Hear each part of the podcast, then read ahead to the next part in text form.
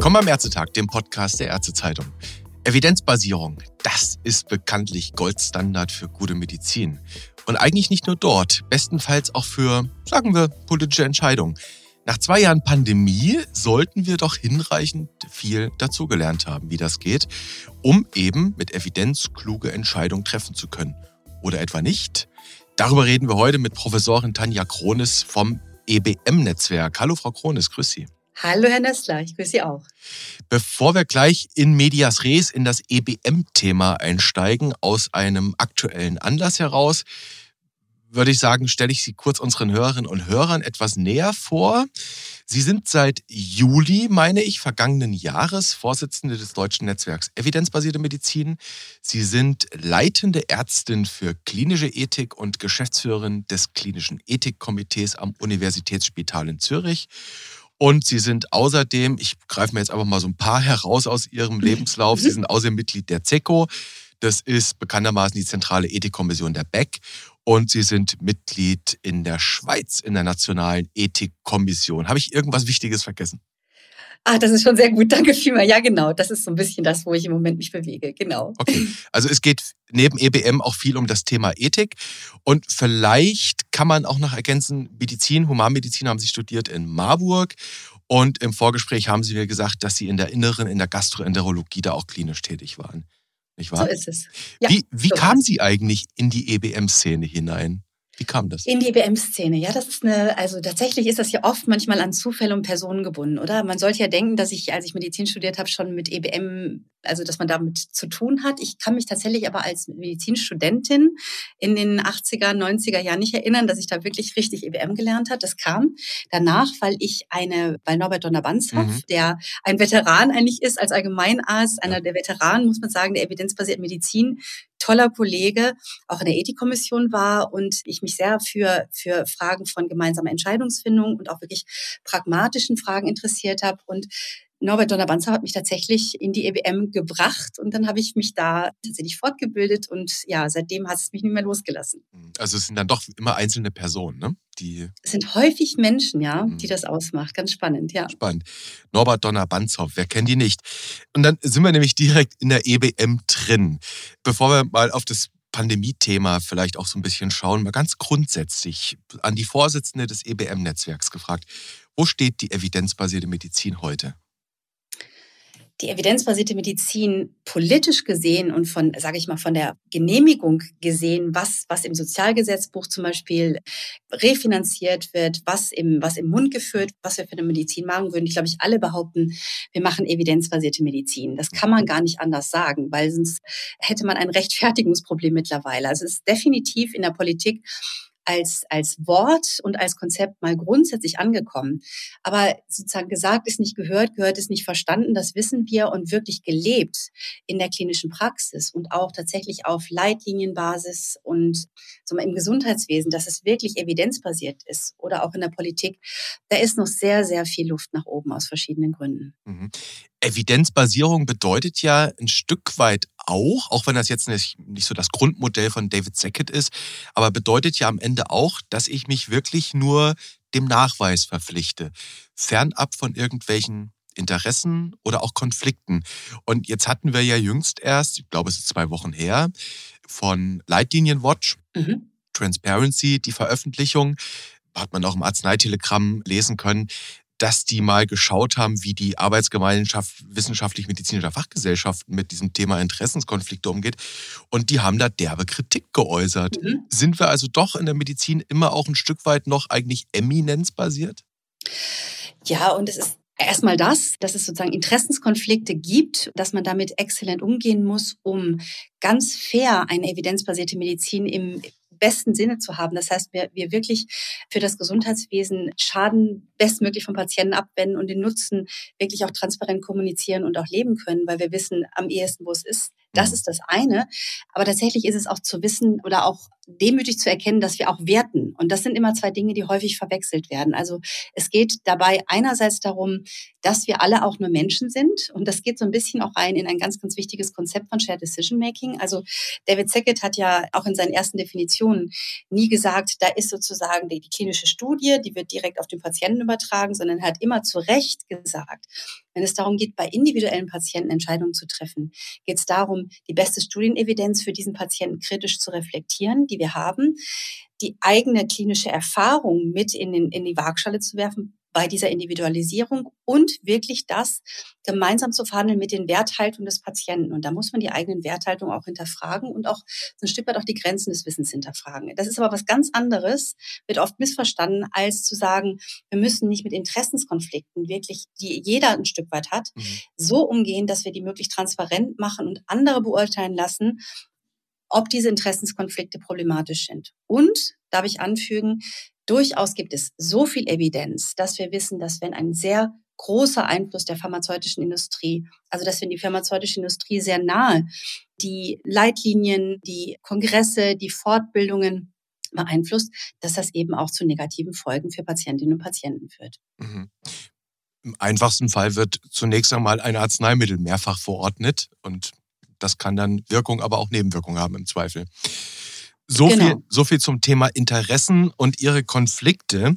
Und wichtig und richtig spannend fand ich, dass Sie auch nochmal erklärt haben, naja, wir reden nicht nur über externe Evidenz, wir reden auch über interne Evidenz, also klinische Erfahrung.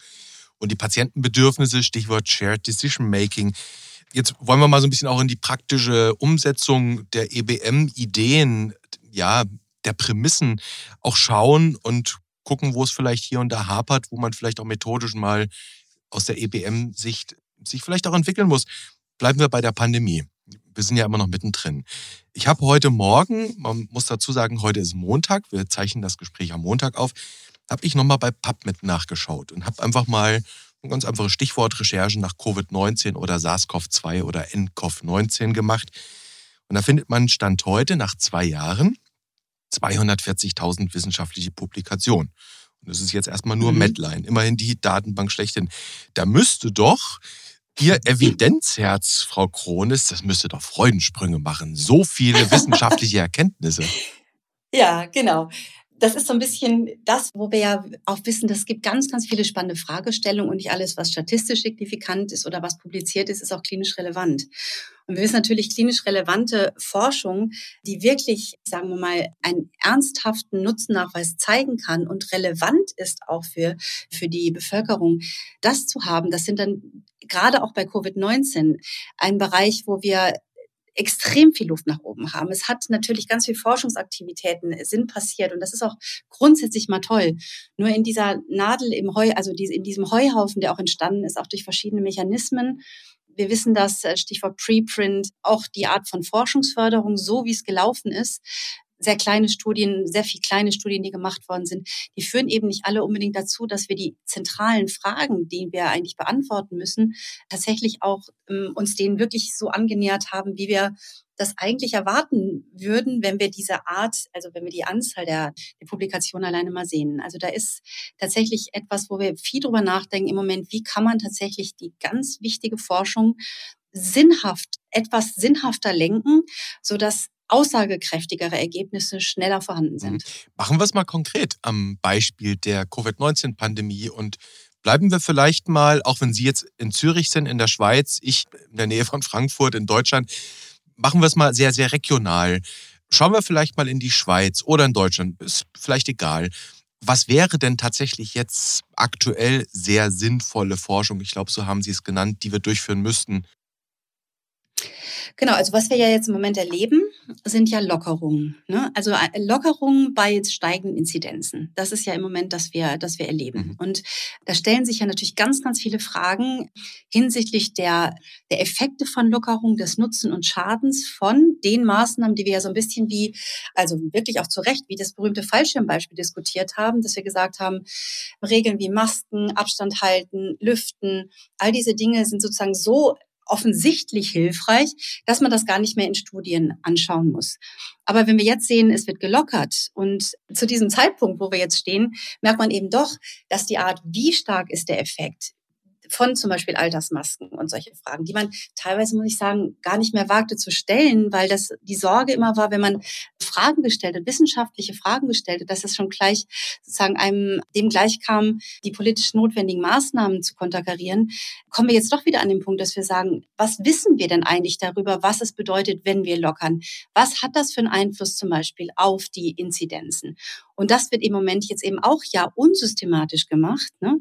Unterschiedlich und ohne, dass wir das jetzt systematisch anschauen. Und Lockerungen haben eben auch die Chance, etwas systematisch zu untersuchen, indem man zum Beispiel Lockerungen ja auch zumindest unterschiedlichen Zeitpunkten macht, von vier Wochen zum Beispiel, da kann man viel, viel mehr schon wissen, als wenn man das jetzt einfach ohne diese systematischen, ja, ohne diesen systematischen Blick eigentlich tut. Und das tun wir wieder nicht.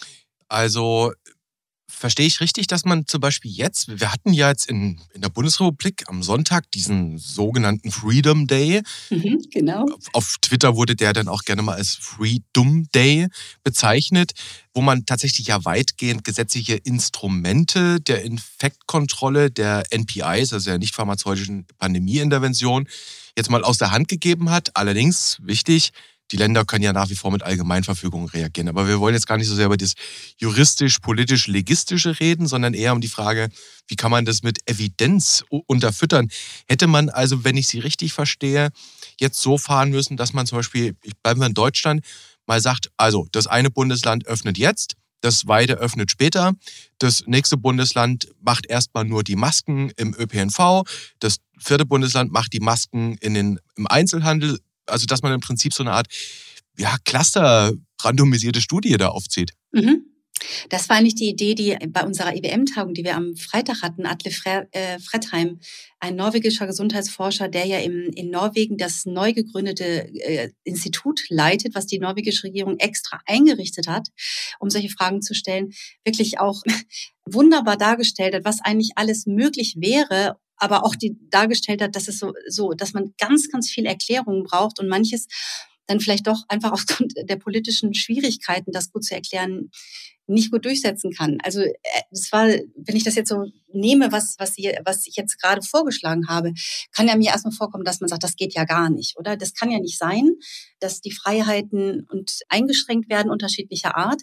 Und es ist erstmal absolut nachvollziehbar. Also es ist nachvollziehbar, dass die Menschen sagen, ich finde das, ich, ich, ich, ich, ich kann mich dem ja nicht beugen, dass ich jetzt sozusagen ähm, in einem Bundesland bin, was jetzt sozusagen das Schlechte losgezogen hat, dass die Masten noch fallen. Aber das Problem ist, wir wissen es ja eben genau das nicht. Und das ist das, was wir die ganze Zeit erlebt haben, dass wir uns so schwer tun zu sagen, es wäre so gut, tatsächlich noch immer zuzugeben, dass wir doch noch recht wenig wissen, was die Dynamiken angeht und auch durchaus, was den einzelnen Effekt von Alltagsmaßnahmen angeht.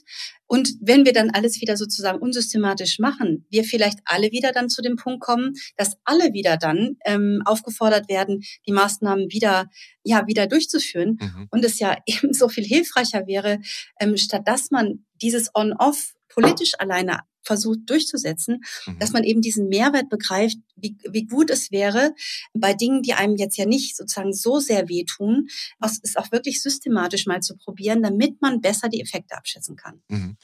Das ist ein spannender Punkt, weil wir neigen ja schon in der Pandemie, auch notgedrungenermaßen, durchaus so ein bisschen auch, ich sag mal, technokratisch auf die Dinge zu schauen. Und wir, wir sehen eine Notwendigkeit für Maßnahmen und dann setzen wir die halt um. Und dann müssen halt andere Freiheitsrechte mal eben zurücktreten, weil wir wollen ja das Freiheitsrecht auf Unversehrtheit, nämlich Gesundheit schützen. Das ist so ein bisschen die Diskussion, ohne dass wir jetzt in eine verfassungsrechtliche Diskussion abgleiten. Sie sind ja auch Ethikerin mhm. im weitesten Sinne, muss man ja so sagen. Das ist ihr, ihr Thema mit der EBM zusammen. Ja, das stimmt. Wie sieht das denn die Ethikerin Kronis, wenn man jetzt sagt, also ihr in dem Bundesland X, ihr müsst jetzt noch vier Wochen auf dieses und jenes Freiheitsrecht verzichten. Kann man das ethisch gut begründen?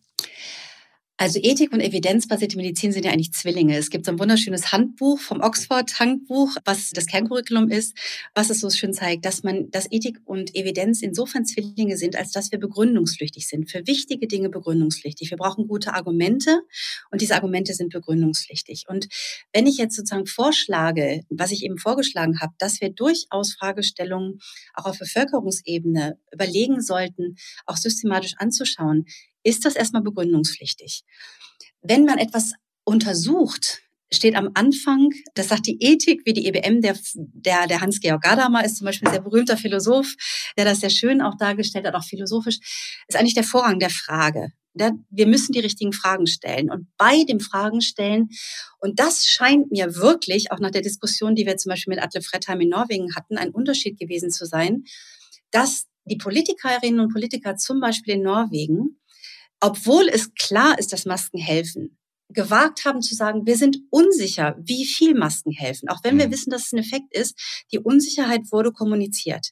Und das ist eigentlich der, der, der Vorrang des, der Frage und der Vorrang eines begründeten Zweifels, den man richtig kommunizieren muss, fängt eigentlich damit an. Und das ist eigentlich ein Zwilling, also das ist, damit fängt auch Ethik an. Es gibt Ethikerinnen und Ethiker, die, die gebären sich wie Moralapostel und äh, geben Antworten. Mhm. Das ist äh, aus meiner Perspektive eine nicht gute Art, Ethik zu betreiben. Genauso ist es nicht eine gute Art, Medizin zu betreiben, indem man schon immer weiß, das ist doch ganz sicher, dass es so ist, das muss man so machen, wenn man tatsächlich auch kritisch hinterfragen kann. Also da sind sehr, sehr viele Parallelen und deswegen würde ich zum Stand der Wissenschaft heute sagen, über Lockerungsmaßnahmen von den uns ja wirklich internalisierten Maßnahmen der, der Alltags, ja, Alltagsdinge, die wir tun, um die Corona-Endemie ähm, einzuhegen, Epidemie, Pandemie, wir sind ja so in diesem Übergang, wissen wir zwar, es hilft, aber wir wissen nicht, wie viel es hilft. Und es wäre uns extrem geholfen, ne, wenn wir wüssten, wie viel bringen denn bestimmte Arten von Lockerungen, weil wir nicht sicher sein können, und das wird ja jetzt schon diskutiert, dass wir nicht sogar im Sommer heute wieder gelesen, in der Schweiz diskutiert oder im Winter eine nächste größere Welle haben. Und es wäre wirklich sehr gut zu wissen, welche Maßnahmen wie viel an Effekten abschätzbar bringen. Und das kann man eben in Modellierungen zwar versuchen, aber mit einer pragmatischen Vergleichen ist, hat man einfach eine bessere Datengrundlage. Und das ist natürlich die Erkenntnis der EBM seit den letzten, ja, muss man ja sagen, Jahrzehnten. Ja, genau. Und Modellierungen sind natürlich immer auch nur so gut wie die Annahmen. Und ich muss ja nicht immer wissen, ob die Annahmen, die in meinem Modell stecken, dann am Ende auch tatsächlich richtig sind. Das ist so ein bisschen das Problem. Es hat nichts mit Real-World Evidence im Zweifel zu tun, nicht wahr? Genau, also ähm, ich würde sagen, es ist, also wir sind ja Methodiker in der EBM und wir haben uns mhm. zum Beispiel sehr kritisch und auch intensiv, also im positiven Sinne kritisch damit auseinandergesetzt, was können oder tun das im Moment auch intensiv, was können Modellierungen leisten. Das sind ja Fragen, die uns ja nicht nur in der EBM befassen, sondern auch in die ganzen Fragen von ähm, Klimawandel und, und mhm. solchen großen, komplexen Systemen. Es ist natürlich extrem wichtig, darüber ernsthaft mit exzellenten Mathematikern, Statistikern und, und auch Menschen, die die eben über die, also auch wissenschaftstheoretisch Bescheid wissen, darüber nachzudenken, was können Modellierungen leisten, wo sind da die Fehler und wie kann man das wirklich sinnvoll nutzen. Mhm. Und was zum Beispiel ja anscheinend doch sehr gut geklappt hat, sage ich jetzt mal, waren die, waren die Modellierungen, die auch gemacht worden sind bezüglich der Prognose auf die Intensivbetten. Das hat eigentlich ganz gut geklappt. Es gibt andere Modellierungen, die die Inzidenzen vorhergesagt haben, die weniger gut geklappt haben. Und das ist nach, also das ist ja nachvollziehbar. Da gibt es ja einiges zu. Gerd Antes hat sich dazu geäußert. Mhm. Also andere Kolleginnen und Kollegen. Das ist wissenschaftstheoretisch logisch. Das ist, wir haben das sehr schön äh, angesprochen. Es kommt eben auf die Annahmen an, unter anderem, ne, wie, wie gut das Modell sein kann. Und ein Buch, was ich sehr, sehr liebe tatsächlich, was sehr nachdenklich macht, ist von einer Mathematikerin, was ich empfehlen kann, die Kathy O'Neill. Das Buch heißt Weapons of Math Destruction. Die war eine der großen Modelliererinnen auch vor der Bankenkrise. Also ist selber eine Mathematikerin, Statistikerin und zeigt wirklich sehr schön die Problematik, wenn eben doch menschliche Vorurteile sich tatsächlich perpetuieren, zum Beispiel in Modellannahmen und es dazu führen kann, wenn man unkritisch mit Modellierung umgeht, dass man Faktoren zum Beispiel wie soziale Ungleichheit oder solche Dinge tatsächlich übersieht und das dann durch diese, durch diese sich selbst lernenden Systeme tatsächlich zu massiven Ungleichheiten führen kann und unter anderem zu Diskriminierung, um nur ein Problem von Modellierung auch zu nennen. Man muss aber sagen, es ist kein Modellierungsbashing. Es ist genauso wie jede Methode, die hat ihre Möglichkeiten und die hat ihre Grenzen. Und was, glaube ich, so eine das, die Besonderheit vom, sage ich mal, evidenzbasierte Medizin ist, so wie wir, sage ich, würde ich sagen, sie verstehen, ist eben, ja, dass wir doch alle letztlich Popperianer sind. Das heißt, wir sind alle ähm, im, im Sinne von Karl Popper kritische Hinterfrager. Wir sind keine Enthusiasten, sondern wir fragen, wir haben diesen, diesen Reflex, sage ich jetzt mal, diese wissenschaftliche Haltung, die Neugier, aber auch die Haltung, immer wieder zu hinterfragen und zu sagen, ist es denn wirklich so? Wie, wie sicher sind die Dinge? Und dann gibt es so ein bisschen die anderen, ohne das jetzt so ein bisschen plakativ sagen zu wollen, die Technikenthusiasten und Innovatoren, die es sicher auch braucht, die ganz, ganz, also die es sicher braucht und die ganz, ganz wichtig sind, die man jetzt im Moment gerade so in den Bereichen der äh, äh, personalisierten Medizin findet, auch in Big Data und Machine Learning, die ganz begeistert sind von diesen neuen Möglichkeiten, was einerseits schön ist, aber andererseits dann eben doch in diesem Enthusiasmus untergeht, dass in der Komplexität der Wirklichkeit es dann doch sich oft nicht als so, so sicher erweist, was dann durch diese Art von neuer Technik eigentlich möglich ist. Hm. Ich könnte ja jetzt mit C.G. Jung und Wolfgang Pauli kommen, aber das spare ich mir an der Stelle. aber Popper würde natürlich im Worst Case, oder was heißt Worst Case, ist ja eigentlich der Best Case aus Popper Sicht, würde natürlich immer sagen, ich traue deinem Beweis nicht. Genau. Ne? Das, also der grundständige, die grundständige Skepsis allem gegenüber, was ein vermeintlicher Beweis ist. Bevor wir in das Thema Popper einsteigen. Jetzt müssen wir an der Stelle die zwei Buchtipps nochmal zusammenfassen. Mhm. Also Sie hatten zuletzt von Cathy O'Neill Weapons of Math Destruction, How Big Data Increases Inequality and Threatens, was haben wir? Democracy. Ich glaube, das ist Threatens das Buch Democracy, gewesen. ganz genau. Mhm. Genau. Und den Klassiker, den Sie eingangs genannt hatten, müssen wir natürlich auch nochmal nennen. Das müsste von Bouchon und Childress sein, ne? Principles mhm. of Biomedical Ethics. Genau, Bitumen Childress Principles of Biomedical Ethics ist einer von den Klassikern, die nicht die einzige Art sind, wie man sozusagen Medizin, Ethik betreiben kann. Eigentlich geht es darum, und da merkt man auch wieder den Konnex zur EBM, es geht ja nicht nur um Abwägung von Dilemmasituationen, sondern mhm. es geht darum, sowas wie Autonomie, Nichtschaden, Nutzen und Gerechtigkeit auch zu realisieren. Ja, also was realisiert denn diese Prinzipien? Und in dieser Anwendung sozusagen, das ist das ethisch Guten, also wo wir sagen, es ist wichtig, Patientenautonomie zu realisieren. Da kommt man direkt zu Shared Decision Making und Studien, die zeigen, Patienten einbeziehen auf eine bestimmte Art ähm, mit evidenzbasierten Entscheidungshilfen, mit bestimmten kommunikativen Fertigkeiten, führt eben dazu, Patientenautonomie eher zu realisieren. Oder mhm. eben ne, evidenzbasierte äh, Nutzen-Risikoabschätzungen, die eben Konfidenzschätzer ähm, ja besser machen, also äh, enger machen und wo wir eben eher eine validere Basis für eben für, für Nutzen-Schadensabwägung haben zum Beispiel. Oder die Gerechtigkeitsfragen, die das EBM-Netzwerk natürlich ausstreift. Wir brauchen einen, ein Gesundheitswesen, welches Trans Interessen transparent macht und nicht erlösorientiert ist, weil wir wissen, dass das Gerechtigkeitsprobleme schafft, nachweislich und einen Schaden in der Bevölkerung macht. Ne? Also mhm. solche Sachen adressieren wir. Der Gesundheitspolitiker würde Ihnen wahrscheinlich widersprechen und sagen, liebe Frau Kronis, natürlich muss ich Erlöse machen. Auch Sie wollen ja Ihr Geld bekommen, ja. äh, wenn Sie im Spital arbeiten. Aber es geht wahrscheinlich um die Profitmaximierung an dieser Stelle. Genau, richtig, mhm. genau. Ein, genau, wenn es rein erlösorientiert ist, das hätte ich ganz klar sagen müssen. Also es geht ja natürlich darum, also ist als schlecht, wenn ich eine schlechte Ethikerin werde, würde ich ein Bild zeichnen, dass wir irgendwie Engel haben und im mhm. Paradies leben. Ja. Das tun wir aber nicht, sondern wir leben natürlich in einer Gesellschaft, wo es natürlich darum geht, dass wir Erlöse brauchen. Mhm. Es geht, wie Sie richtig sagen, um die profitmaximierende Haltung. Und das heißt nochmal gesagt, dass, wenn es hart auf hart kommt und die Qualität, wenn es um die Qualität oder fundamentale Grundwerte von Menschen geht, dass auch in solchen Situationen der Profit nicht hintansteht, sondern der Profit dann auch da sozusagen führend wird für die Entscheidungsfindung. Mhm. Da liegt das Problem. Genau. Richtig. Und das kennen wir ja in Deutschland zum Beispiel, wenn man sich mal die Statistiken anschaut, sehr wohl bei invasiven kardiologischen Eingriffen, ich sag mal nur PTCA, mhm. PCI, da sind wir ja führend und auch das könnte ja durchaus DRG-Gründe haben, genauso wie bei Hüft- und Knietap. Aber ich will jetzt gar nicht so sehr über die DRG-Problematik reden. Lassen Sie uns zurück zu dem Thema EBM und auch den Herausforderungen der evidenzbasierten Medizin, auch in der Pandemie eben, nochmal schauen. Sie haben jetzt schon mhm. kritisiert, man hätte, Stichwort Freedom Day, das durchaus politisch anders machen können, um eben diese Evidenz zu generieren für den Herbst, weil natürlich alle sagen, und es ist ja auch sehr plausibel, dass wir wieder diesen saisonalen Effekt haben werden und dann die Erkältungs-, in dem Fall eben Covid-19, Erkrankungszahlen steigen. Haben wir jetzt nicht. Ähm, schauen wir auf ein anderes Thema in diesem Dunstkreis, das gerade in Deutschland diskutiert wird, nämlich die Einführung einer allgemeinen Covid-19-Impfpflicht. Im mhm. Bundestag gibt es verschiedene Anträge dazu. Es gibt Gruppenanträge, Fraktionsanträge. Heute am Montag, wo wir das Gespräch führen, gab es im Gesundheitsausschuss dazu eine entsprechende Anhörung. Und das Interessante dabei ist, dass die Diskussion heute an diesem Montag sich vor allem um das Thema Papiermangel gekreist hat. Es wurde also diskutiert, die Kassen sagen, wir können keine Impfpflicht einführen, weil es gerade einen Papiermangel gibt und wir können die Leute nicht anschreiben. Und was man so ein bisschen vermisst in der Diskussion, ist die Überlegung, was bringt uns eigentlich eine Impfpflicht? Wird da noch mhm. nach Evidenzkriterien diskutiert, Frau Kronis? Ja, also da mache ich, da macht sich das EBM-Netzwerk, also zumindest der geschäftsführende Vorstand, der ja eine Stellungnahme zu dieser Impfpflicht ähm, publiziert hat mhm. im Januar, sehr Sorgen. Und wenn man auch weltweit schaut, alleine das, also ich komme ja, wie gesagt, ich, aus der Schweiz, also ich komme nicht aus der Schweiz, sondern ich bin in die Schweiz gegangen vor zwölf Jahren.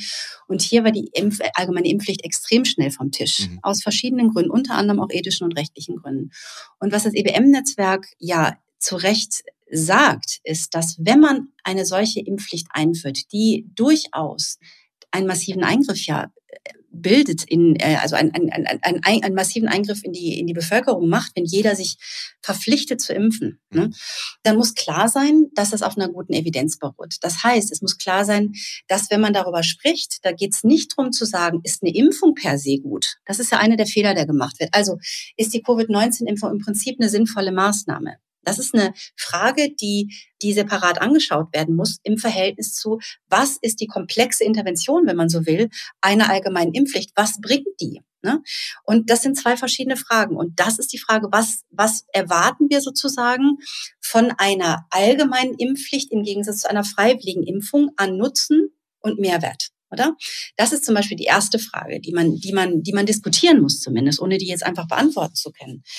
Es stellen sich selbstverständlich Fragen bei einem solchen Virus wie dem Coronavirus. Das sehen wir ja, und das war ja auch ziemlich schnell klar, einfach von der Virusklasse immer weiter sich verändert, welche Impfung für welche Variante. Ja, das heißt, wenn man eine allgemeine Impfpflicht einführt, muss klar sein, wenn man so etwas tut, Wovon reden wir genau?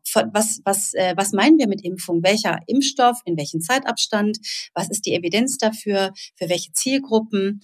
Wie lange soll das gelten? Soll das sozusagen auf ewig gelten? Weil der Virus wird ja nicht aus der, das Virus äh, wird ja nicht aus der Welt sein. Ist es die vierte, fünfte, sechste Boosterimpfung, die dann noch von der Impfpflicht berührt sein wird? All diese Fragen muss man klären und zwar nicht einfach nur über den Daumen. Wir finden, dass das jetzt mal sein muss, sondern eben auch evidenzbasiert. Ja, zumindest mit Aussagen darüber, was wird denn sozusagen prognostiziert für die Varianten, die jetzt im Moment da sind, für die weitere Entwicklung des Virus. Und man muss auch sagen, natürlich ein ganz wichtiger Punkt, im Hinblick auf welche Outcomes wollen wir denn eine allgemeine Impfpflicht im Gegensatz zu der freiwilligen Impfung einführen? Also soll es darum gehen, die vulnerablen Gruppen primär zu schützen? Soll es darum gehen, was ja ein ganz wichtiger Punkt ist, das Gesundheitssystem bei den Intensivbetten nicht zu belasten? All das sind Fragen, die man zumindest, wenn man eine solch einschneidende Maßnahme diskutiert, zumindest klar machen muss, was genau meinen wir damit? Mhm. Und das ist das, was das EBM-Netzwerk aus dieser Perspektive in ihrer Stellungnahme ja einfordert. Also bräuchten Gesetze, wie zum Beispiel so ein Gesetz für eine Impfpflicht oder was auch immer, bräuchten Gesetze ein Primary Endpoint Outcome. Genau. Sie okay. müssten sagen, auf jeden Fall, es bräuchte, und das meine ich jetzt mit einer Rechtfertigung, ne? Mhm. sowohl im ethischen, und das ist gerade besonders wichtig dabei, im ethischen Sinne wie im EBM-Sinne, wir müssen wissen, in welchem, weil das ist auch wichtig für eine Verhältnismäßigkeit, oder? Mhm. Das ist ja ein ganz wichtiger verfassungsrechtlicher Begriff und ethischer Begriff auch, juristisch und ethisch. Wir müssen wissen, äh, in welchem, im Hinblick auf welches Ziel wir individuelle Freiheiten einschränken. Und mhm. hier geht es ja sogar um individuelle, also die Integrität, die körperliche Integrität. Mhm. Ich würde sagen, wir warten mal ab, was passiert mit dieser Diskussion um eine Impfpflicht. Es gibt ja durchaus auch Beobachter, die sagen, naja, das ist halt jetzt die Diskussion. Wir werden das verfolgen. Die Stellungnahme kann man wahrscheinlich auf ihrer Homepage ebm-netzwerk.de nachlesen. Mhm. Im Zweifel ist sie auch direkt beim Bundestag zu finden, online bei den entsprechenden Gesetzesinitiativen verlinkt. Das zumindest mal als Lesetipp wir müssen noch mal ein bisschen, Frau Kronis, in so ein generelles Thema der evidenzbasierten Medizin hineinschauen. Jetzt wissen wir ja alle, wenn wir uns die schöne EBM-Pyramide, die Evidenzpyramide nochmal vor Augen holen, die absolute Krönung der höchsten Qualität, der Goldstandard, ist nun mal die systematische Übersichtsarbeit, die Meta-Analyse. Und wenn wir jetzt nochmal in diese Pandemiesituation hineinschauen, auch relativ früh, als man noch gar nicht so richtig wusste, ja, was kommt da auf uns zu, was müssen wir jetzt machen, da kann man keine Meta-Analysen machen. Das liegt ja auf der Hand, weil die Evidenz einfach dafür fehlt. RCTs hat man schon längst nicht gemacht, die man jetzt in der Meta-Analyse betrachten könnte. Das heißt, man arbeitet nach dem Prinzip Fallschirm. Für den Nutzen eines Fallschirms reicht die menschliche Vernunft. Aber das ist natürlich eine echte Challenge für die evidenzbasierte Medizin, also für, für die Idee dahinter, wo, wo man ja eigentlich nach Gründlichkeit, also mit gründlichen Herangehen arbeitet. Betrachten Sie das auch so, dass da auch die EBM-Szene so ein bisschen gechallenged wurde? insofern gechallenged, als dass es solche, solche Herausforderungen, sage ich ja immer, zum kreativen Nachdenken anregen. Und ich glaube, mhm. das Nachdenken darüber, dass wir sozusagen, also das Nachdenken darüber, dass der, dass, wie wir sozusagen immer auf dem besten Stand bleiben und unserem, unserem Ziel gerecht werden, zu jeder Zeit mit dem, mit der vorhandenen, mit der vorhandenen Kenntnis die bestmögliche Datenbasis generieren, das treibt uns ja schon, also uns meine ich jetzt wirklich, uns Wissenschaftler, ich will jetzt gar nicht, ich kann, kann da gar nicht eigentlich trennen, die Wissenschaft per se ja von Anfang an um. Und was es dazu führt, dass es aber eben durch die Corona-Pandemie vielleicht noch beschleunigt worden ist, dass man einerseits, dass wir einerseits ja ganz lange schon davon sprechen, dass wir sowas wie Living Guidelines haben, ne? oder Living Cochrane Reviews. Also, dass mhm. wir, dass wir, dass wir nicht sozusagen erst warten, bis alles da ist, sondern dass wir pragmatischere Herangehensweisen haben, wie wir sozusagen Daten sammeln und auch bestimmte, bestimmte Sachen dann auch verkürzen während wir die sozusagen Evidenz generiert wird, sozusagen auch ständig nachjustieren und gucken, wie und das einpflegen sozusagen in den Wissenskanon. Da ist ja auch schon viel passiert und die Corona-Pandemie hat echt diese, diese gute Tendenz, dass es ja tatsächlich ein Problem ist, wenn man 20 Jahr, Jahre wartet, um dann endlich den, also jetzt übertreibe ich, ne? aber mhm. in manchen äh, Bereichen ist das ja tatsächlich der Fall, endlich die Meta-Analyse hat und den Effektschätzer hat, das ist eher so eine, dass, dass die Kreativität da befeuert worden ist. Aber ich will so ein bisschen widersprechen, das ist ja so ein bisschen immer das Narrativ, dass man sagt, EBM, der Goldstandard ist die Meta-Analyse. Es kommt, würde die EBM ja genauso sagen, wie jede gute Wissenschaftlerin und Wissenschaftler sonst, auf die Fragestellung an. Wenn wir natürlich sagen, wir wollen einen Kausaleffekt nachweisen und den möglichst genau schätzen, dann brauchen wir RCTs. Also eine Reliabilität und den Effektschätzer zum Beispiel für therapeutische Maßnahmen. Da ist einfach aus wissenschaftstheoretischen und pragmatischen Gründen der RCT der Goldstandard. Da kommt mhm. man einfach nicht drüber hinweg. Wenn wir aber explorieren, also der, der, der RCT ist aber, da guckt man immer schon hin mit das, mit dem, was man genau wissen will und kann aus methodischen Gründen zum Beispiel auf einen bestimmten Endpunkt fokussieren. Und für diesen Endpunkt haben wir dann recht gute Schätzer. Mhm. Aber wir haben natürlich auch andere wissenschaftliche Fragen. Explorieren zum Beispiel. Ne? Offenen Auges sozusagen neue, neue Ideen entwickeln. Beobachtungsstudien. Und da ist eben Ne, genau, da ist genau, das ist die Case Study. Das ist so ein, so ein schöner äh, Aufsatz von Vandenbroeke, schon aus 2008, glaube ich, dazu. Auch, ein, ähm, auch aus dem Bereich der EWM. Da ist natürlich die Case Study, die einem sozusagen eine neue Idee gibt, der Goldstandard. Mhm. Das heißt, auch in, im Sinne der EWM gibt es ja nicht nur eine Art der Methodik, sondern es kommt immer auf an, welche Fragestellung man sich das anschaut. Ne? Und aber ich will so ein bisschen auch doch sagen, dass es, ob das so schwierig ist, das mit dem Fallschirmbeispiel. Das war ja ganz am Anfang so ein Diskursblocker. Das ist wie wenn man in der Ethik das Menschenwürde Argument anpflicht und sagt, das ist eine, das ist gegen die Menschenwürde, dann ist die, der Diskurs beendet. So ähnlich ist das ja bei der EBM auch, dass man gesagt hat, wenn wir über Masten diskutieren oder Abstand diskutieren, ist das wie derjenige, der aus dem Fallschirm, ohne Fallschirm ähm, aus dem Flugzeug springt. Und das Fallschirmbeispiel ist eben nicht richtig. Das ist ja oft gemacht worden. Und das ist so ein bisschen in der Ecke, aus der Ecke gekommen, dass man so eine, am Anfang nachvollziehbar, finde ich auch politisch nachvollziehbar, so eine Sorge hatte, dass man sozusagen es nicht schafft, die Bevölkerung zu gewinnen, dass jegliche grundsätzliche Frage eigentlich nicht als zielführend betrachtet worden ist. So. Das ist total nachvollziehbar, wenn man wie, am, wie eine Feuerwehr reagiert am Anfang. Ne? Aber so länger, je länger die Pandemie dauert, desto mehr werden wir Krisenmanager. Und desto mehr muss man wissen, wovon man spricht und muss über Unsicherheiten reden und darüber sagen, wir brauchen bessere Daten. Und so unstrittig das ist, das du was bringen, so fraglich ist es, wie viel sie jetzt im Alltag bringen und wie sozusagen, wie viel dieser Effekt ausmacht, wenn wir jetzt zum Beispiel über diese Lockerung reden. Und da wüssten wir wirklich gerne, wie viel Masken, wie viel Lüften, wie viel das wirklich bringt. Wir, wir reden nicht von ganz oder gar nicht. Wir wissen, dass es Nutzen bringen kann. Das ist, das ist sozusagen die Fallschirm, der, der Fallschirmaspekt dahinter. Aber wie groß der Nutzen ist und wie die Nebenwirkungen sind und wie das sich im Alltag darstellt von der Entwicklung von oder von dieser Applikation dieser Maßnahmen in der, in der Komplexität der Gesellschaft für die Inzidenzen zum Beispiel, das kann man eben nur rauskriegen, wenn man das systematisch untersucht. Und das sind hm. zwei verschiedene Paar Schuhe. Also es geht nicht ums binäre Ja, Nein, bringt was, bringt nichts, sondern wie es zum Beispiel auch das IQWIC ja macht, wenn es neue Arzneien oder Methoden bewertet, das Quantifizieren eines Nutzens. Genau, das ist ja genau der Unterschied zwischen Efficacy oder wir wissen grundsätzlich, dass es mhm. wirkt. Ich glaube, das ist uns ziemlich schnell klar gewesen. Das ist grundsätzlich und sozusagen absolut einleuchtend. Ne? Dass bei einem Virus äh, solcher Art es bringt, wenn man, wenn man lüftet zum Beispiel, mal grundsätzlich. Ne? Aber wie viel es bringt und was es für Nebenwirkungen hat, wenn man Grundschulkinder im, im Winter ständig Temperaturen unter null Grad aussetzt, ne, das wissen wir eben nicht. Ja? Mhm. Und das ist so, das Atle Frettam hat das so schön auch geschildert. Da war der Gesundheitsminister in Norwegen eigentlich, der sehr gut diese Unsicherheiten kommuniziert hat. Als die Schulen geschlossen waren, war Schulschließung. Das war die Feuerwehrvariante. Oder alle Schulen waren zu. Lockdown, auch in Norwegen. Und Atle Frettheim hat als erste Studie vorgeschlagen, 1000 Schulen zu randomisieren und zu sagen, die einen öffnen wieder ja, und man guckt, was passiert, verfolgt die Kinder nach und die anderen bleiben noch vier weitere Wochen geschlossen. Mhm. Da hätte man extrem wichtige Daten liefern können. Wie viel macht es an Unterschied aus, wenn man die Schülerinnen und Schüler zu Hause unterrichtet versus die Schüler kommen wieder, wieder hin. Das war eine super Idee. Und der, der Gesundheitsminister hat gesagt, kognitiv, wissenschaftstheoretisch super, aber wir machen jetzt die Schulen auf, weil der Premierminister hat gesagt, wir müssen die Schulen jetzt öffnen. Ne? Mhm. Und er konnte das, er hat das überhaupt nicht kritisiert. Er hat gesagt, total nachvollziehbar, dass die Eltern und die Schüler gesagt haben, wir wollen wieder Bildung haben, wir wollen wieder das Grundrecht auf Bildung haben. Aber was eben passiert ist, das haben wir gemerkt, es war die On-Off-Geschichte, oder? Dann waren sie dann doch wieder zu oder mhm. teils wieder zu. Das heißt, mit diesen vier Wochen hätte man vielleicht Daten generieren können, die vielleicht auch für Deutschland, und Deutschland hat extrem lange im Vergleich, die Schulen zum Beispiel zugehabt. Ja? Mhm. Wenn ich das auch mit der Schweiz vergleiche, hätte vielleicht eben zu einer viel früheren Öffnung Öffnung geführt. Ja? Mhm. Als wenn man diese Möglichkeit eben verpasst hat zu sagen, wie ist denn jetzt genau der Effekt? Merke an dieser Stelle, politische Beweggründe folgen oftmals auch Opportunitätserwägungen. Das ist so ein bisschen das, was man jetzt auch aus diesem Beispiel aus Norwegen mitnehmen kann.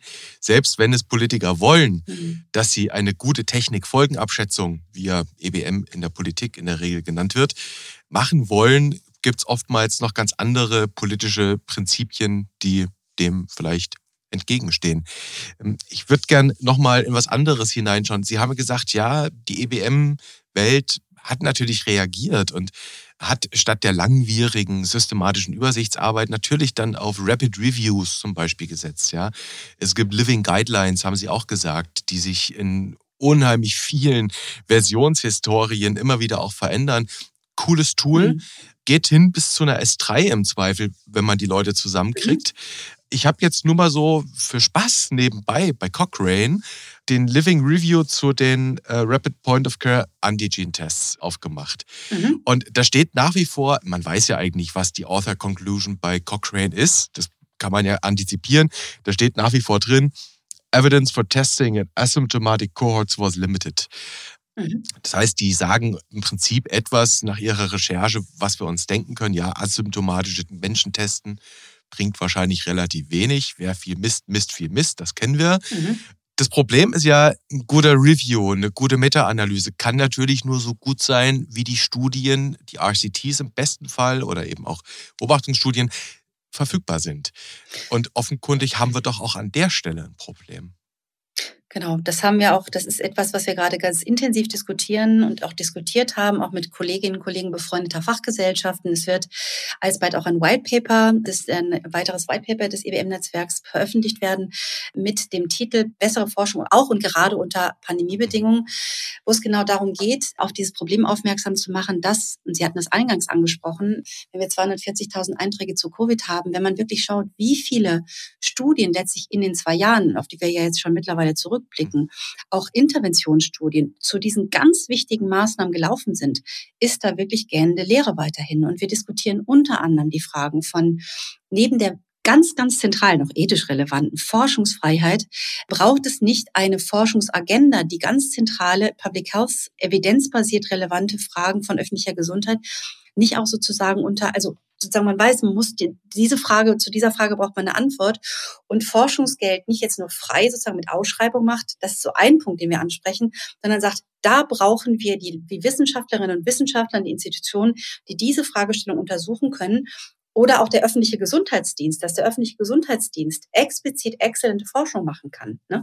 Also es braucht eine andere Forschungskultur. Dazu zählt eben auch, was ich schon angesprochen habe, und ich glaube, das ist da habe ich immer so ein bisschen den Eindruck, auch so ein bisschen mit meiner jetzt auch Schweizer Perspektive, dem deutschen Volk wird wenig zugetraut. Und das führt aber eher dazu, dass man dem deutschen Volk wenig zutraut, dass es eigentlich noch schlimmer wird. Also es, man hat immer so den Eindruck, man darf Unsicherheiten wirklich nicht kommunizieren. Mhm. Und Risiko und, und, und diese Fragen von Data Literacy, oder auch Research Literacy, dass man Menschen erklärt, warum ist manchmal Randomisierung wichtig, ne? was können wir dadurch erreichen und dass wir auch Maßnahmen treffen dürfen, die unter Unsicherheit sind, aber auch kommunizieren, dass es eben unsicher ist, statt zu sagen, das ist jetzt richtig. Ich sage jetzt mal ein bisschen politisch, darf ich ja vielleicht mal aller Söder, ja, so ein bisschen generalmäßig zu sagen, wir folgen dem starken Mann. Also jedes Land hat ja sein Mr. Corona, die waren manchmal Wissenschaftler, manchmal Politiker, manchmal beide, statt wirklich auch, ich habe das ein bisschen das Gefühl, das ist wie Galileo Galilei im Ausgang des Mittelalters, der Bevölkerung zuzutrauen, dass die Erde eben keine Scheibe ist, sondern zu sagen, wir glauben, dass wir sagen, dass wir der Bevölkerung zutrauen, dass wir hier unter Unsicherheit handeln und deswegen solche Fragen auch stellen müssen, auch untersuchen müssen. Ich glaube, das kann man auch der deutschen Bevölkerung viel mehr zutrauen, als wir das hätten. Als wir, das, äh, als wir das sonst tun. Das klingt ja fast schon so, als müssten wir da tatsächlich diesen Kern, diesen Nukleus des aufklärerischen Gedankens nochmal gänzlich neu erlernen, als sei der uns ein Stück weit abhanden gekommen, dass wir alles eigentlich, ne? Ja, genau. Also das ist ein Gedanke, den hatte ich tatsächlich sehr, sehr früh. Und nicht nur ich, den hatten ganz, ganz viele, gerade am Anfang der Corona-Pandemie, dass es wirklich um die Grundfesten der Aufklärung geht. Auch in den Diskursen innerhalb des, der Wissenschaftsgemeinde, wo wir ja teilweise eben über Twitter diese ganz unschönen polarisierenden Debatten hatten, mhm. wo es wirklich darum geht zu sagen, was ist eigentlich Wissenschaft, oder? Mhm. Was begründet Wissen? Wir sind, dass wir, dass wir fehlbare Menschen sind, ja, und dass wir diese Fragen immer nur stellen müssen. Ich meine, das war ja der Kern der Aufklärung. Ich habe von Popper gesprochen, aber es ist ja nicht nur Popper, sondern der Kern der Aufklärung war ja wirklich, Autoritäten zu hinterfragen. Ne? Mhm. Also nicht zu sagen, nur weil XYZ, Virologe X, äh, evidenzbasierter Forscher Y das gesagt hat, ist das per se wahr, sondern dass wir alle und das ist ja das wunderbare Freiheitsmoment, ja, in der Lage sind, unseren Verstand zu benutzen. Das geht ja auf den Eulen Kant auch schon zurück. Ja? Habe Mut, dich deines Verstandes. Eigenen Verstandes zu bedienen, genau. Hat er übrigens geklaut, also den Gedanken. Aber Ne? Also zumindest ist eben das ist ja, das ist ja der Kern der Aufklärung. Und deswegen meine ich dieses kritische Denken, diese Skepsis, die Galileo hatte, Galileo Galilei, genauso wie diejenigen, die gesagt haben, wie viel bringen Altersmasken, ne? Mhm. die das, die dann wirklich runtergeschrien worden sind, aber aus ganz, ganz anderen Gründen und ihnen dann Unwissenschaftlichkeit oder Verschwörungstheorien im schlimmsten Fall vorgeworfen sind. Da haben wir uns viele Leute sehr, sehr große Sorgen gemacht. Jürgen Windler hat sich da zum Beispiel zu geäußert. Ich habe mich in mhm. der Schweiz dazu geäußert, dass dieses Moment nicht verloren gehen darf und dass wir die Bevölkerung mitnehmen müssen. Und im Positiven vielleicht nochmal gesagt, vielleicht ist es wirklich ein Moment, und ich habe den schon den Eindruck, dass wir tatsächlich ja ganz, ganz viel auch Aufklärerisches erlebt haben. Also dass Menschen darüber nachdenken, dass es sowas gibt wie einen falsch positiven Test, oder? Aber allein dieser mhm. Gedanke, ja. ne? also dass die Bevölkerung mitdiskutiert und dass auch diese Sachen von die man ja so postmodern, wenn man so will, ja auch kritisch hinterfragt, wer ist Laie, wer ist Experte. Das darf man ja aus gutem Grund hinterfragen. Wenn man denken kann, kann man irgendwann auch Studien lesen. Ja, und man kann es auch kompliziert machen, man kann es auch einfach machen und diesen, diese Instrumente auch den Menschen im Sinne von einer Health and Death Education in die Hand zu geben und zu sagen, du darfst hinterfragen. Mhm. Ne? Mhm. Das ist, glaube ich, etwas, was am Anfang unsere Sorge sehr stark war, wo ich jetzt so ein bisschen schon den Eindruck habe, auch nicht, dass er negativ, äh, auch selber in, ja sehr kritisch war und mir Sorgen gemacht habe, habe ich schon den Eindruck, es war nicht nur negativ, sondern wir können tatsächlich über Dinge reden, für die wir zwei Jahren, also auch mit Menschen reden, die jetzt nicht Mediziner oder evidenzbasierte Mediziner sind, über die wir vor zwei Jahren noch nicht sprechen konnten. Das wäre ja mal ein Punkt, wenn wir irgendwann dahin kommen, dass wir mit der mit Supermarktkassierern, mit Menschen in der Fußgängerzone über das Leben als Konfidenzintervall reden könnten. Genau. Da wäre ja schon mal viel geschafft, dass wir immer einfach mal alle verstanden haben, anzuerkennen, dass alles schwankt und dass es nie die eindeutige abschließende Wahrheit gibt, sondern immer Wahrscheinlichkeiten, Risiken und Chancen. Ich will zum Ende hin noch über, ja, über eine ganz grundsätzliche Sache sprechen mit Ihnen aus EBM-Sicht. Sie haben die Konferenz angesprochen, die Sie hatten, letzte Woche Freitag war das. Das ist die Pre-Conference gewesen, muss man dazu mhm. sagen, zum eigentlichen EBM-Kongress. Der ist ja, glaube ich, auf den September verschoben worden. Genau, in Lübeck. In Lübeck. Und gibt schlimmere Orte, glaube ich, für eine Konferenz. Absolut, wir freuen uns schon. Wir hoffen, die Pandemie macht mit oder die Endemie macht mit. Ja, wir drücken Ihnen die Daumen natürlich äh, und hoffen auf gutes Gelingen. Und da haben Sie ja tatsächlich, also Jetzt haben wir schon so einiges aus dieser Konferenz herausgezogen. Äh, Sie haben über das Thema pragmatische Forschung jetzt schon gesprochen, das Thema Randomisieren mit den Beispielen, die da aus äh, Norwegen erzählt wurden. Aber ich will trotzdem noch mal versuchen, irgendeine Wunde zu finden, in die ich meinen Finger legen kann. Los geht's. Denn tatsächlich methodisch stoßen wir ja mit, mit vielen Dingen immer wieder an Grenzen in der Medizin. Nicht nur in der Medizin, aber bleiben wir einstweilen in der Medizin. Also wir kennen das N-Problem. Ein mhm. kleines N sorgt für große Schwankungsbereiche. Das ist nun mal so. Das liegt in der Mathematik der Sache. Und wir wissen, Stichwort Onkologie, Stichwort seltene Erkrankung, da arbeiten wir nun mal mit kleinen Ns. Mhm. Da habe ich ja ein echtes RCT-Problem. Also mhm. wirkliche Effektstärken da zu ermitteln. Erinnern Sie sich an diese Gentherapie Zolgensma. Mhm. Den Wirkstoffnamen kann ich gar nicht aussprechen. Mhm. Spinale Muskelatrophie Typ 1. Das genau. ist eine einstellige Zahl von Kindern gewesen, die da behandelt wurde. Oder mhm. denken wir an das ethische Problem in der Onkologie, wo Menschen in einer präfinalen Phase noch eine Therapie bekommen und sich ein Effekt zeigt am Ende zugunsten eines Armes in der Studie und dann wird sofort die Studie komplett entblindet aus ethischen Gründen, mhm. weil man dann sagt, ich kann den in der Placebo-Gruppe doch jetzt nicht versterben lassen. Das heißt, da haben wir doch auch wieder, weil, weil Sie eingangs sagten, Ethik und EBM, das sind zwei Geschwister. Aber beißt sich nicht manchmal auch die Ethik dann mit den Wünschen, die die EBM eigentlich in sich trägt? Ja, das Spannende ist, Ethik ist ja auch so ein Begriff wie EBM. Und den Ethikhut haben ja nicht nur Fach, also Menschen, die kritisch ethisch Ethik betreiben, sondern die Ethik betreiben in einem Sinne, dass man auch da sozusagen eher Antworten in, in ähm, also eindeutige Antworten in sehr schwierigen Situationen gibt. Und die Antwort, dass es eben so klar ist, dass man Studien sehr schnell, sehr schnell entblinden muss, kommt, ich sage das jetzt mal, ohne da ganz in die Tiefe gehen zu können, kommt aus dieser Ecke. Also das, das Problem der seltenen Erkrankung, Sie haben gesagt, das N ist klein, aber der Betrag, also der Preistag ist ja riesig, oder? Zeugensma war, glaube ich, die zwei Millionen Dollar Drug. Zwei Millionen. Genau. Ist ja auch zurückgezogen worden, wenn ich mich nicht recht täusche, oder? Dass die Firma nicht bei Zeugensma jetzt gesagt hat, ähm, das ist jetzt, oder zumindest ist das nicht so ganz. Es ist deutlich ähm, günstiger geworden, heißt es. Es ist deutlich günstiger geworden, der Preis, genau. Und ich meine, genau die seltene Erkrankung zeigen ja tatsächlich das Problem. Also, Sie haben völlig recht. Wir haben natürlich ein Problem mit einer Riesenunsicherheit in diesem Bereich. Und ich weiß nicht, wie viel Zeit wir noch haben, um die Geschichte der Offen Drugs ein bisschen auch aus ethischer Perspektive, so wie ich die verstehe, anzusprechen. Aber ich kann es ja mal versuchen, mhm. kurz zu machen. Es ist absolut richtig, dass die EMEA und die FDA in, in Amerika und andere Organisationen gesagt haben, Ende der 90er Jahre, Anfang 2000, mit den, wo wir die ganzen großen Blockbuster hatten mit Statinen oder Megatrials von Statinen und alles Mögliche, lauter MeToo-Drugs, oder? Dass man gesagt hat, wo bleiben eigentlich die seltenen Erkrankungen? Und dass wir ein Problem haben, weil die pharmazeutische Industrie es sich nicht lohnt, in diesem Bereich zu forschen. Einfach zu wenige Leute. Mhm. Da hat man gesagt, okay, was wir machen, ist, wir machen Incentives in der Richtung, dass wir das Pricing, also den Patentschutz quasi aufheben und das Pricing quasi freigeben. Und was dann passiert ist, ist einerseits positiv gesprochen, dass es immer mehr seltene Erkrankungen dann gibt. Und seltene Erkrankung ist ja nichts anderes als so und so viele Erkrankte pro Bevölkerung. Dazu zählt eben auch, wenn man in, in den Tumor, das ist diese ganze Geschichte von der personalisierten Medizin, den Tumor immer genauer anguckt, dass quasi jeder Tumor seine eigene, also jeder Brustkrebs irgendwann, ich übertreibe, mhm seine eigene Entität ist. Das heißt, jeder Krebs wird zu einer eigenen seltenen Erkrankung, mhm. oder? So, das ist, das nennt man ja auch Slicing, also diese, diese Politik dahinter, was überhaupt kein Problem wäre, wenn tatsächlich die Targets, also diese, diese Moleküle und die wir machen, tatsächlich evidenzbasiert einen höheren Nutzen bringt. Was passiert ist, ist, als die EMEA das freigegeben hat, ist, dass erstmal Medikamente, die vorher ganz billig waren, das war nicht nur, war nicht nur im, im Bereich der seltenen Erkrankung, Cabamyl, Glutamat zum Beispiel, das hatte, das war, hat, ich weiß nicht mehr genau, 80, also um die 80 Dollar gekostet, wurde plötzlich total teuer. Das NO für die Neugeborenen, Frühgeborenen ist maximal angestiegen. Das heißt, was die Industrie gemacht hat, ist erstmal alles um den Faktor Ibuprofen für Frühgeborene und den Faktor 1000 erhöht. Ne?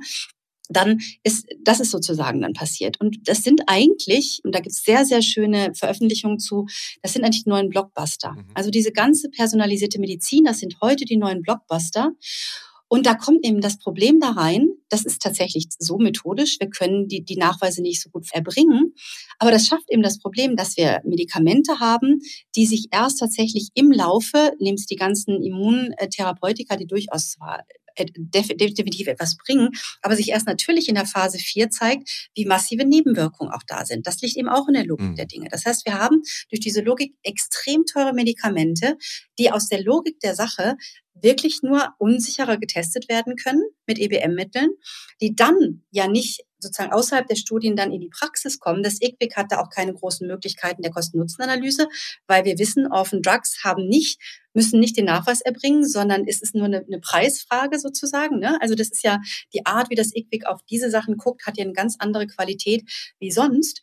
Und dann geht's in die Wirklichkeit, sage ich jetzt mal, und das ist ja auch die Strategie, ja, das Repurposing, dass die Medikamente dann für andere Zwecke, die eben dann manchmal gar nicht mehr selten sind, dann benutzt werden. Und A ist es dann wahnsinnig teuer und B sieht man dann manche Nebenwirkungen mhm. dann eben plötzlich, wie zum Beispiel Darmentzündung. Ne? Also das heißt, das ist eher ein Hinweis, dass die, dass die grundsätzliche Skepsis der EBM niemand damit sagen will, dass wir nicht Offen Drugs machen, aber die Skepsis, dass die Offen Drugs wirklich so viel bringen, wie sie dann eben zu dem Zeitpunkt der Zulassung aufgrund der Schwierigkeit eben an viel kleineren Studien dann auch wirklich erbringen. Ja, da liegt natürlich die total begründete Skepsis, was sich schon zigfach gezeigt hat. Hm. Punkt für Sie, Frau Krohn, ist die, die, äh, die Skepsis der EBM-Szene, oder bleiben wir wieder bei, bei Popper, ich traue dir nicht. Das geht an Sie. Das wird hier teilweise bestätigt. Wir hatten ja jetzt auch, ich glaube, es war in der vergangenen Woche, in Deutschland jedenfalls, von der Techniker Krankenkasse, den sogenannten Innovationsreport, wo die eben genau auch die Orphans mal untersucht haben oder generell Arzneimittel und die kommen zu dem Fazit, hm, jede zweite neue Arznei, die zugelassen wurde, ist eigentlich gar keine Innovation, ist nichts wirklich Neues in der Medizin.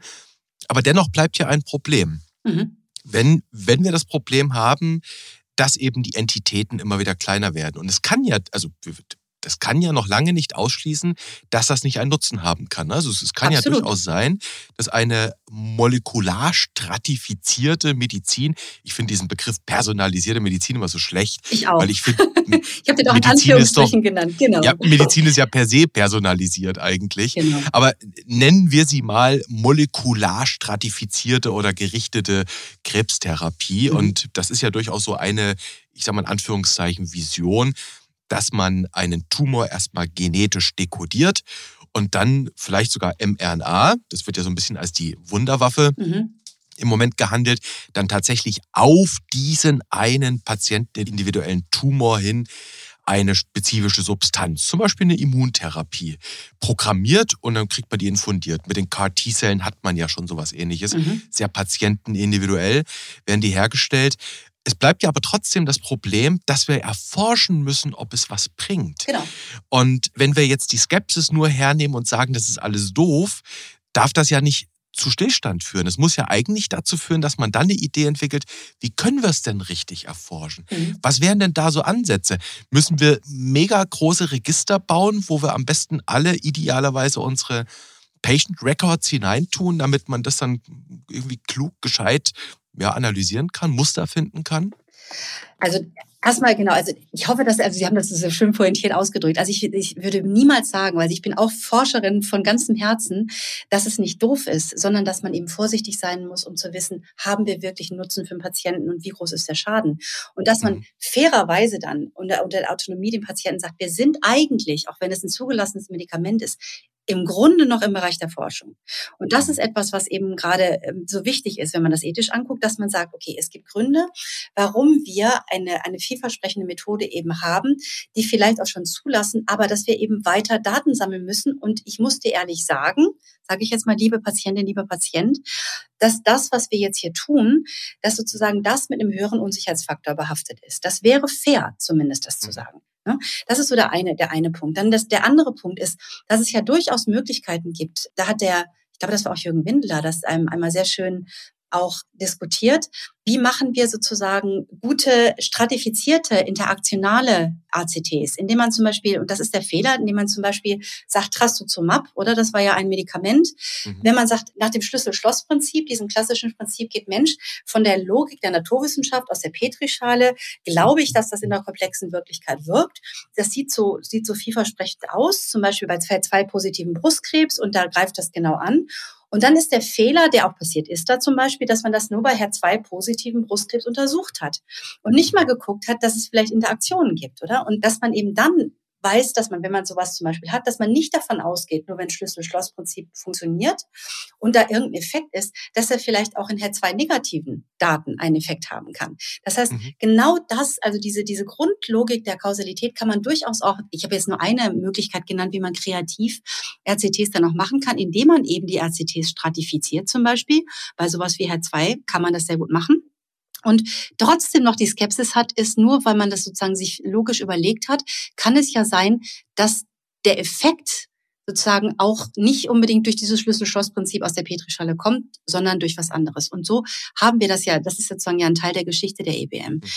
Würde eben nicht sagen, also überhaupt nicht sagen wollen, dass wir die Forschung aufhören müssen, aber wir müssen eben, wie gesagt, die faire Kommunikation, eine professionelle Kommunikation machen und da im guten Sinne sagen, Forschung und Therapie vermischen sich, indem, wie gesagt, man weiß, man muss viel, viel sorgfältiger und genauer monitorisieren für seltene Erkrankungen in, im Sinne von einer Living Evidence, Evidence Coverage with Evidence Decisions, dass man eben Dinge auch während der, nach der Zulassung wirklich viel, viel sorgfältiger methodisch untersucht und zunehmend einfach Patienten zum Beispiel sammelt. Und was man auch machen kann, ist zum Beispiel auch die Idee, jetzt nochmal zurück zu Covid zum Schluss auch vielleicht, dass man auch, wenn zum Beispiel ein Impfstoff zugelassen ist, das war ja so eine ähnliche Situation, ein wirklich vielversprechender Impfstoff ist ja nicht so, dass der in Kürze, wir wissen das, entwickelt worden ist. Das ist ja eine jahrzehntelange schon Überlegung mit der mRNA-Technologie.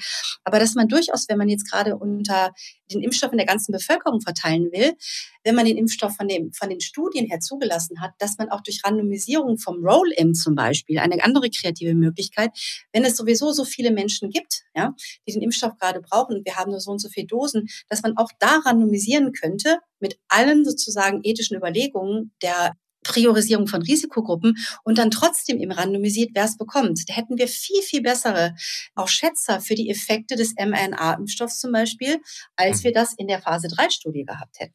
Also es gibt, ne, also das sind alles so Mechanismen mit dem Instrumentarium der EBM und dem Wissen, dem wissenschaftstheoretischen und pragmatischen Wissen, dass man auch in solchen Situationen durch die Anwendung dieser Methoden durchaus auch ethisch nachvollziehbar bessere Schätzer bekommt in viel, viel kürzerer Zeit. Mhm. Es gab ja durchaus, also das ist spannend, ich, ich glaube, wir könnten noch Stunden weiterreden. Einmal über ja. Studienmethodiken. Das ist das eine. Ich schreibe mir das mal irgendwie auf den Zettel. Vielleicht kann man das ja mal in einer anderen Episode fortsetzen. Da kann man ja wirklich ganze Symposien und Kolloquien zu abhalten. Das, aber es, es gab ja mit, mit Blick auf die Covid-19-Impfstoffe tatsächlich so eine naja, ich sag mal, ungewollte, etwas schräge Randomisierung, wenn man das mal über die verschiedenen Länder anschaut, erinnern Sie sich an, an Vaxzevria, den AstraZeneca-Vektorimpfstoff. Mhm. Äh, der wurde in, im UK, wurde der breit für alle Erwachsenen empfohlen, mhm. wurde auch entsprechend dort geimpft. Und in Deutschland wurde er wegen, die hatten ein riesengroßes N-Problem. Mhm. Da hat es, glaube ich, der, der Effekt, der war nicht mehr signifikant bei den unter 60-Jährigen. Mhm. Und das, deswegen hatte die STIKO den ja bei uns anfangs nur für die Leute ab 60 empfohlen. Und dann trat ja bei uns das auf, was man im UK so nicht gesehen hat in der Expect versus Observe Analyse, dass es bei uns zu diesen was war es gleich noch, zu diesen Sinusvenenthrombosen Genau, die Sinusvenenthrombosen. Genau, so. das Sinusvenenthrombosenproblem. Genau. Und da hat man ja eigentlich auch eine, ich, ja, eine Randomisierung kann man nicht wirklich sagen, aber als man dann die Empfehlung ja von Seiten der STIKO entsprechend geändert hat, runtergefahren hat und gesagt hat, nein, bitte eher für die Jüngeren, mhm. Hat sich das Bild ja verschoben. Also mhm. da ist ja im Prinzip schon so eine Art Living Science, Living Research, wie, wie auch immer man das nennen kann. Passiert, ja. Passiert.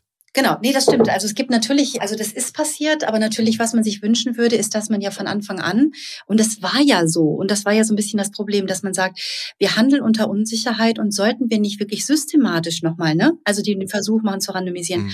das wäre ja echt wirklich toll gewesen, oder? Und zeigt sich ja, mhm. das, das Ding ist, es zeigt sich ja immer im Nachhinein. Und das ist ja nicht neu. Wir wissen, dass Phase 3, also gerade hochproduzierte Sachen, Ioannidis hat da ja auch viel schon so geschrieben, schon im, im JAMA vor, in, den, in den 2000er Jahren, dass wir da häufiger die, die Situation haben, dass wir natürlich in der Phase 4 oder auch in der Phase 3 Studien, die hochzitiert sind, neue Effekte, dass sich eben dann nachher aus der Logik zeigt, dass, sich, dass einfach die Nebenwirkungen, die schwierigeren Nebenwirkungen einfach dann wirklich sich nachher zeigen. Da wir das wissen, könnten wir das auch viel, viel, viel ähm, ja, besser wissenschaftskommunizieren an die Bevölkerung und erklären, mhm. dass wir schon wirklich eine gute Basis haben, aber trotzdem noch weiter nicht mhm. genau wissen, was gut ist. Und ich meine, das, und das Gleiche ist jetzt natürlich jetzt auch, wenn wir gerade nochmal für die allgemeine Impfpflicht diskutieren, wenn wir jetzt überlegen, wie viel wirkt der mRNA-Impfstoff, der für die ersten Varianten entwickelt worden ist, für die nächsten Varianten, oder? Das ist ja genau das. Und allein das, ne? also allein da müssten wir sozusagen jetzt ja auch sagen, es wäre super, wenn wir einfach bessere Schätze hätten und das randomisiert untersuchen würden. Es ist, es bleibt so. Also mhm. die Idee, dass man nach Zulassung weiter zufällig verteilt, in Situationen, wo das ethisch vertretbar ist. Und da gibt es viel, viel mehr, als man normalerweise Glauben machen darf. Das wäre schon eine super Sache. Mhm. Gut, ich muss zum Ende kommen. Ich habe noch eine kleine Frage, die muss ich mhm. natürlich stellen. Da komme ich jetzt gar nicht dran vorbei, vor allem weil Sie den Namen Ioannidis mhm. gerade ins Spiel geworfen haben, der ja nun doch sehr namhaft in der Szene ist und eigentlich hochgeschätzt, aber in den letzten zwei Jahren sehr wohl polarisiert hat.